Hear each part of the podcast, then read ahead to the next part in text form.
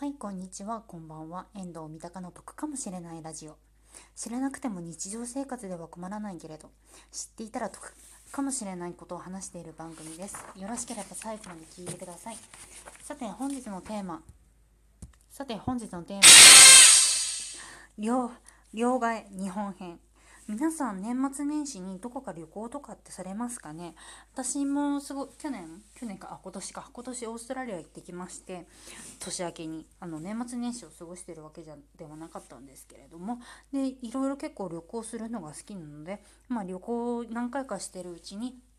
うちにですねあの旅あの両替の効率的な方法とかいろいろ考えましたのでそちらの方をですね今回から3回に分けてお送りしたいと思います。でなんで3回かって言いますと多分あのこんな素人のですね喋りがうまくない何も編集してない番組をあの多分長時間も聞いてられないと思いますので短めのを3パートに分けてやりたいと思います。まずはいパート1今日が日本編ですね。で日本編のちょっとあのポイントが 2, 2つありましてでまず1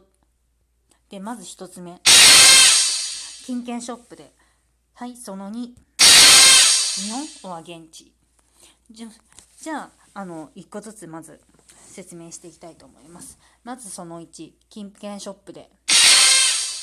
で、こちら金券ショップでってどういうことっていうことなんですけれども、あの、両替日本でもしされる際なんですけれども、銀行とかでやるよりかも、金券ショップでやる方がちょっと手数料安くてすごいお得です。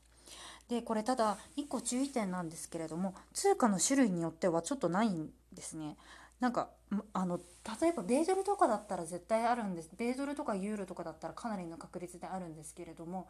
例えば私が前にちょっと両替しようと思ってなかったのがフィリピンのお金とかをちょっと両替しようかなと思ったらなんか全部は揃ってなくてこの金額とこの金額額面だったらちょっと揃ってはいるんだけれども他のやつだとちょっと揃ってないんでごめんなさいって言われたことがありますのであの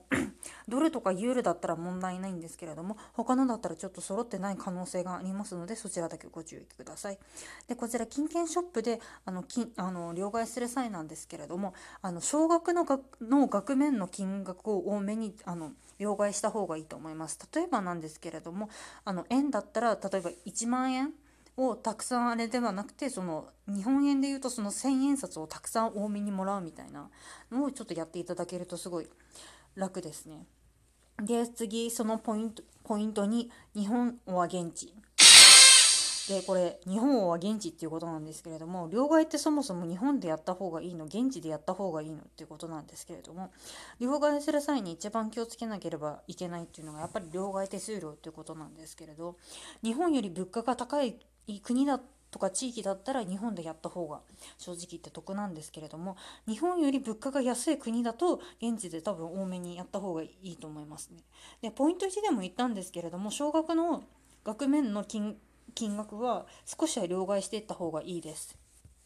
でその理でその理由なんですけれどもそれはちょっとパート2の両替海外編現地編の方でちょっと話したいと思いますのでもしよかったらそちらの方も聞いてください。では本日のですポイントなんですけれども両替の日本編なんですけれどもまず、えーと、ポイント1金券ショップでその2日本は現地っていうことなんですけれどもこちらのポイント2つですねあの踏まえていただいてあの両替していただければ結構お得に両替できるかなって思いますのでよかったら試してみてください。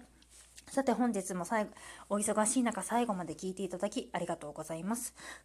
えーと、こちらの番組ですですが、えーと、賃貸物件、旅行、家計管理に関することを3本柱に得かもしれない情報を話しておりますので、よろしければ次回もまた聞いていただけたら嬉しいです。では、バイバイ。ありがとう。聞いていただいてありがとうございました。